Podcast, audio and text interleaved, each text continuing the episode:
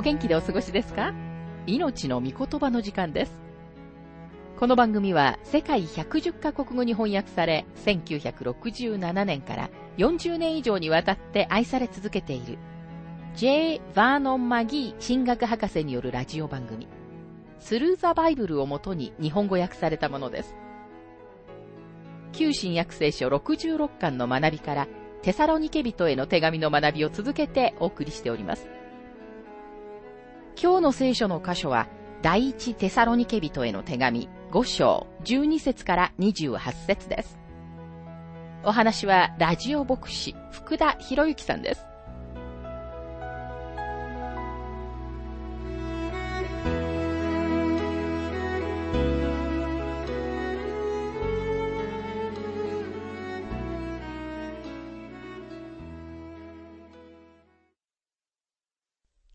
第一テサロニケ5章の学びをしていますが、12節から13節兄弟たちよ、あなた方にお願いします。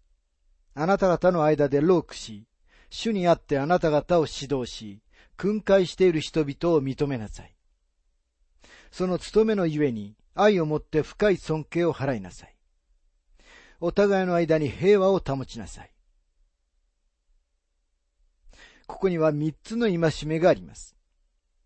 それは神様の御言葉を教える人たちを認めなさい、あるいは理解しなさいというものです。パウルはこの手紙を書いた時には彼はテサロニケの地域的な状況のことを話していました。パウルが彼らと共にいたのは1ヶ月足らずでしたが、パウルはその間に彼らをキリストのために勝ち取り、彼らを教えました。このようにしてそこに教会がゼロから始まりました。ですからテサロニケ人の信者たちはみんな大体同じ時期にキリストを知るようになったのです。さて彼らの中に教える賜物のある特定の人たちがいたようです。ある人には説教する賜物があり、ある人たちには助ける賜物がありました。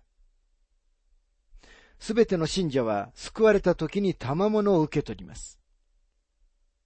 そしてその賜物は信者の集まりとしての体の中で信者の体を立て上げるために使われるべきなのです。そしてテサロニケの信者たちの間に次のような態度があったのではないかと思います。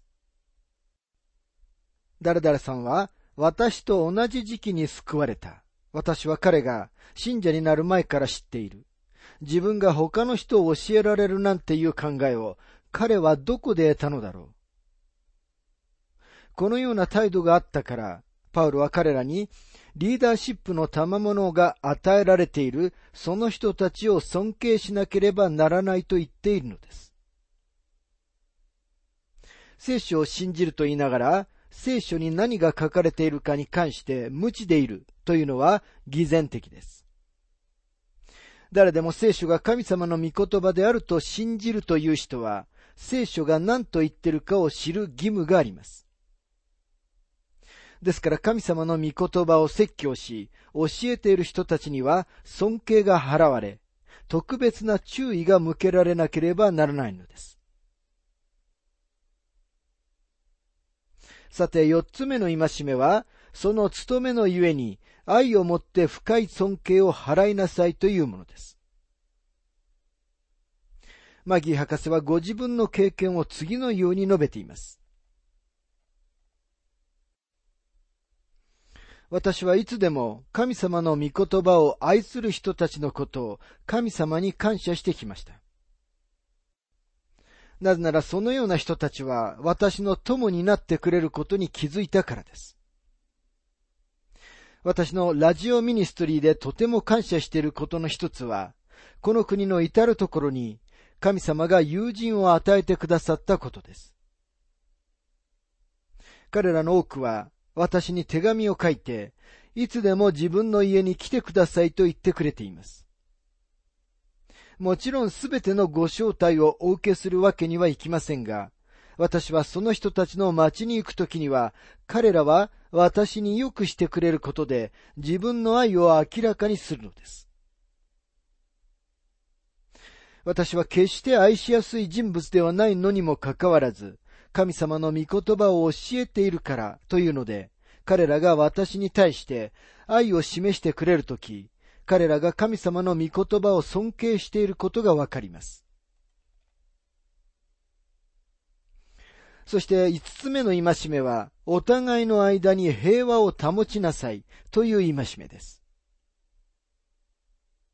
これらはみんな一つのパッケージに入っています。すべての人が教会を運営することはできません。どんな種類の組織でも全員が運営することはできないのです。そこには権威を持った特定の人物がいなければなりません。今日多くの教会の中にある問題の一つは、古い言い回しにあるように、先導を多くして船、山に登ることです。一人のリーダーがいて、みんながその人に従う必要があるのです。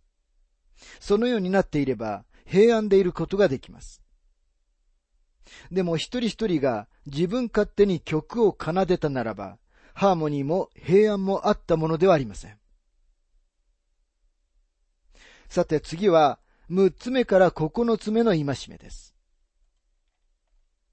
第一テサロニケ五章の十四節。兄弟たち、あなた方に勧告します。気ままな者を戒め、昇進な者を励まし、弱い者を助け、すべての人に対して寛容でありなさい。気ままな者を戒めという戒めが五つ目のお互いの間に平和を保ちなさいという戒めに続くのは自然なことです。気ままな、魚しにくい、始末に追えない者とは、歩調を乱す人たちのことです。彼らは一匹狼で、神様がしておられる働きを支援するよりも、むしろ自分のつまらないことをするのが好きなのだと思います。彼らはこの警告を受けるべきです。また、昇進なものを励ましとありますが、昇進なもの、意志の弱いとは、パウロは何を意味していたのでしょうかパウロはここで知的に問題のある人たちを指しているのではありません。神様のために一歩を踏み出すのを怖がっている人たちがいます。彼らには励ましが必要です。今日自分に腕を回して、兄弟、大丈夫だよ。僕は君の味方だからね。君のためにお祈りしているんだよ。と誰かに言ってもらう必要のある生徒が大勢います。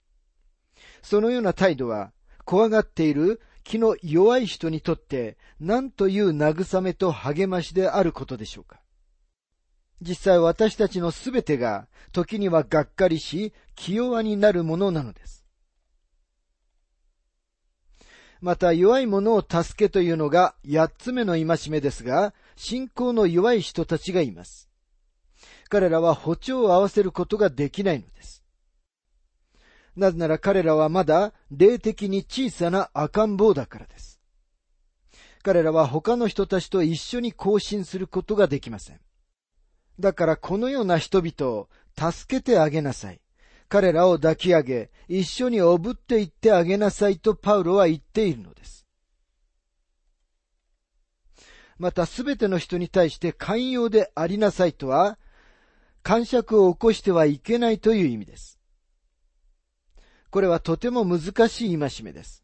なぜなら、あなたはビジネスの世界でも、また他の人間関係の中でも、確かに私たちを罠にかけよう、あるいは何かの方法で私たちを虐待しようとしている不経験でつむじ曲がりの救われていない人々に必ず出会うからです。ですから寛容でいること、また感触を起こさないようにすることはとても難しくなってきているのです。でも神様は私たちに誰に対しても寛容であるようにと命じておられます。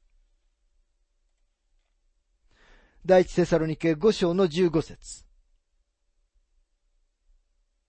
誰でも悪をもって悪に報いないように気をつけ、お互いの間に、またすべての人に対して、いつも善を行うよう努めなさい。さて、これが10個目の戒めです。誰も悪をもって悪に報いないように気をつけなさいという戒めですが、言い換えれば、お互いに喧嘩をしないようにということです。そして11個目は、お互いの間で、またすべての人に対して、いつも善を行うよう努めなさいという戒めです。三つの人生哲学、あるいは三つの振る舞いの基準というものがあります。異教的で野蛮な世界は、相手の善にもかかわらず、悪を行うという哲学に従って動いています。言い換えれば、やっつけられる前に相手をやっつけろということ。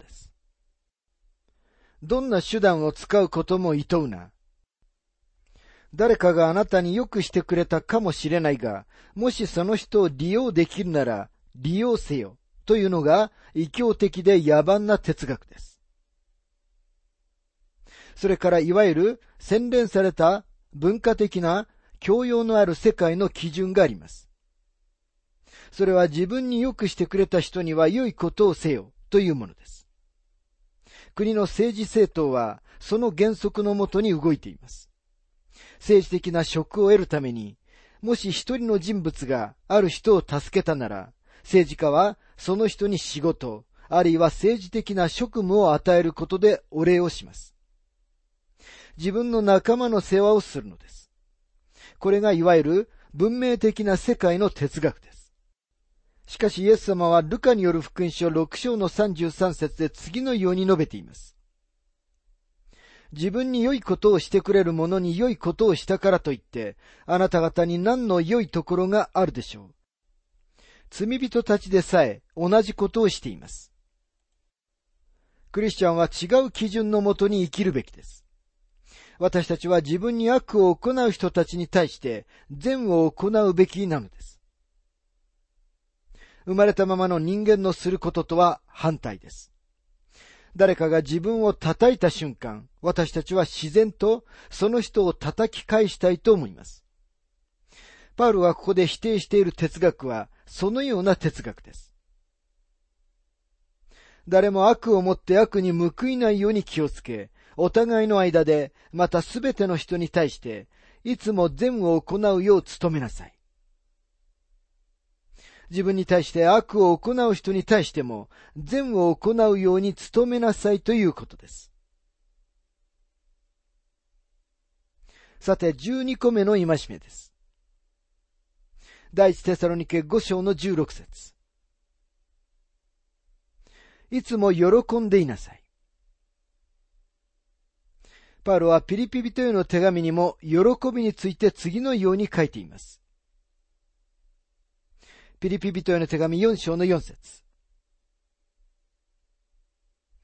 いつも主にあって喜びなさい。もう一度言います。喜びなさい。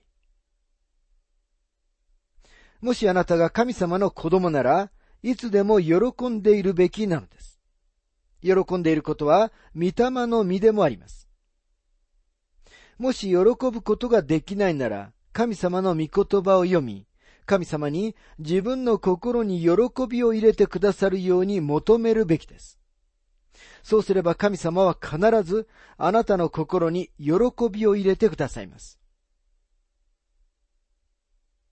第一テサロニケ5章の17節絶えず祈りなさい。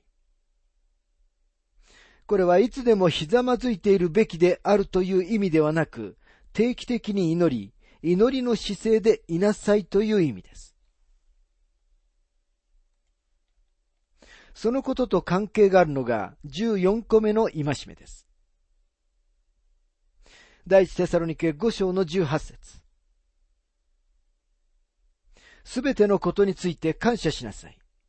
これがキリストイエスにあって神があなた方に望んでおられることです。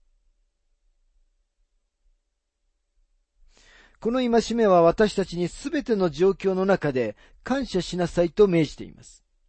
一年に一度の感謝祭の時ではなく、いつでも感謝するのです。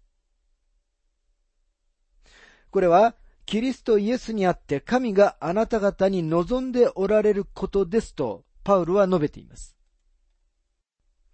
もしあなたが私のところに来て、あなたのための神様の御心が何であるかと質問するなら、三つの明確なことをお話しすることができると思います。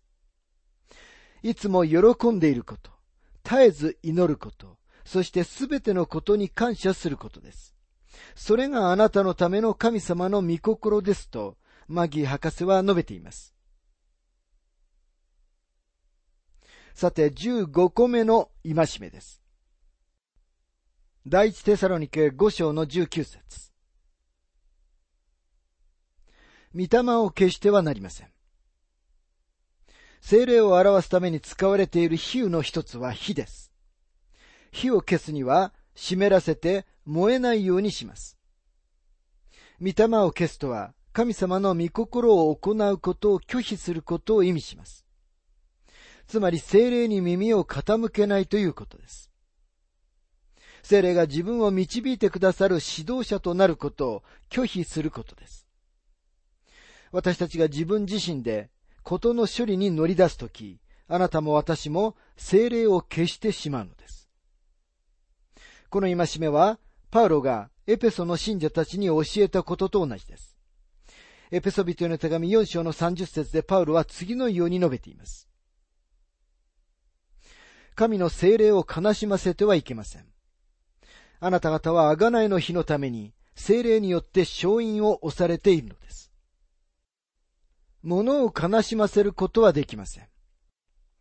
人格者である方を悲しませるのです。精霊はご人格のある方であり、あなたの人生の中の罪によって悲しまれるのです。同時に精霊は、私たちが神様の御心から外れてしまうとき消えてしまわれます。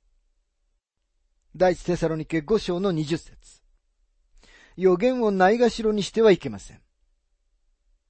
神様の御言葉に無関心であってはなりません。クリスチャンの働きをしていながら、聖書を知らず、バイブルスタディを軽蔑している人たちが大勢います。時々そのような人が、あなた方はすべての時間をバイブルスタディに費やしているばかりで、何にもしないじゃないですか。あなた方は外へ出て行って、忙しくする必要がありますよというのを聞きます。しかし必要なのは、忙しく神様の御言葉を学ぶことです。その後に、どうやったら忙しく本当に効果的になれるかがわかるのです。マギー博士はご自分の経験を次のように述べています。私たちは21年間にわたってロサンゼルスのダウンタウンで平均1500人の人たちが毎週木曜日の夜に集まるバイブルスタディを持っていました。それはとてもドキドキするような体験でした。でも時々、ただ座って聖書に耳を傾けているだけじゃなくて、外に出て何かをしなさいよ、などという人たちもいました。しかし興味深いことには、座って真剣に聖書に耳を傾けるために来た人たちは、確かに外に出て行って何かをしていました。これらの人たちの中の数百人は宣教地に出て行きました。神様の御言葉を学ばなかった若者たちは、ゼンマイ仕掛けの時計のようだということに気づきました。彼らのミニストリーは長続きはしません。パウロがテサロニケ人たちに与えている16個目の戒めは、予言をないがしろにしてはいけません。つまり、神様の御言葉の教えをないがしろにしてはならないということです。21節しかしすべてのことを見分けて、本当に良いものを固く守りなさい。すべてのことを見分けてと書かれていますが、私たちは騙されないようにしなければなりません。露骨に言えば、トンマになるなということです。ただ誰かがあなたに、哀れに見える孤児たちの写真を送ってきたからというだけで、何かのプロジェクトを支援するように惑わされてはいけません。何も知らないところに寄付をしてはいけないのです。何かの宣伝に騙されてはいけません。その働きが本当に神様のために行われているかどうかを調査すべきです。クリスチャンは騙されやすくあるべきではありません。私たちはすべてのことを見分けるべきです。第一テサロニケ5章の22節悪はどんな悪でも避けなさい。この19個目の戒めは、怪しげな気晴らしや娯楽に対する答えです。もしあなたの頭の中に何かが正しいか間違っているかという疑問があるのなら、そのことはあなたにとって間違ったことなのです。悪はどんな悪でも避けなさいと書かれています。さて人間は三位一体の存在だということに注目してください。第一テサロニケ5章の23節平和の神ご自身があなた方を全く聖なるものとしてくださいますように。主イエス・キリストの来臨の時、責められるところのないように、あなた方の霊、魂、体が完全に守られますように。人間は三位一体の存在です。人間には体、魂、または精神、そして霊があるのです。あなた方を全く聖なるものとしてくださいますようにというのは、完璧という意味ではなく、私たちが成熟の領域に達するべきであるということです。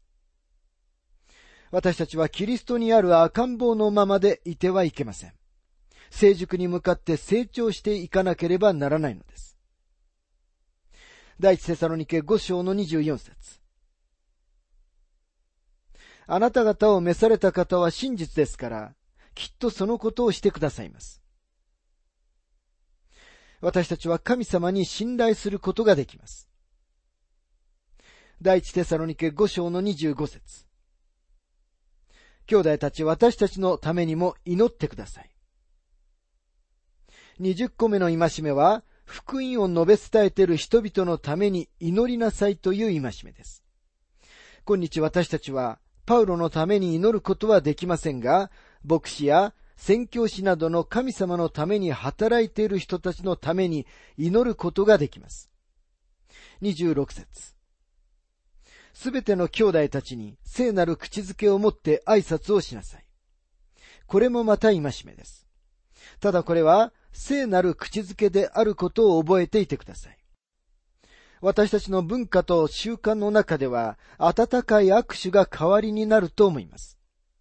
27節この手紙がすべての兄弟たちに読まれるように、主によって命じます。これが22個目の戒めです。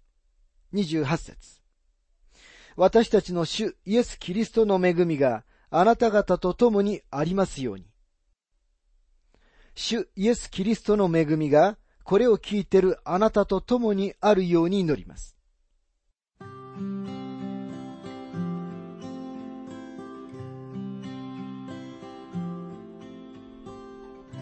命の御言葉お楽しみいただけましたでしょうか？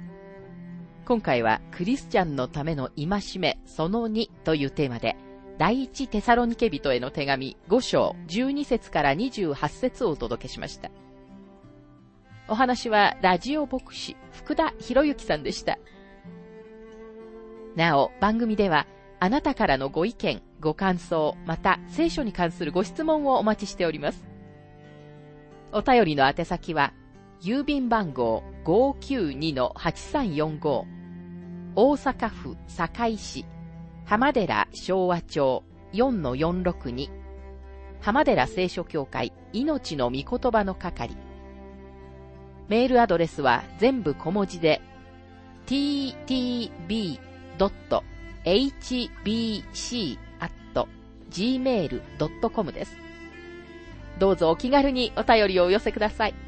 それでは次回までごきげんよう。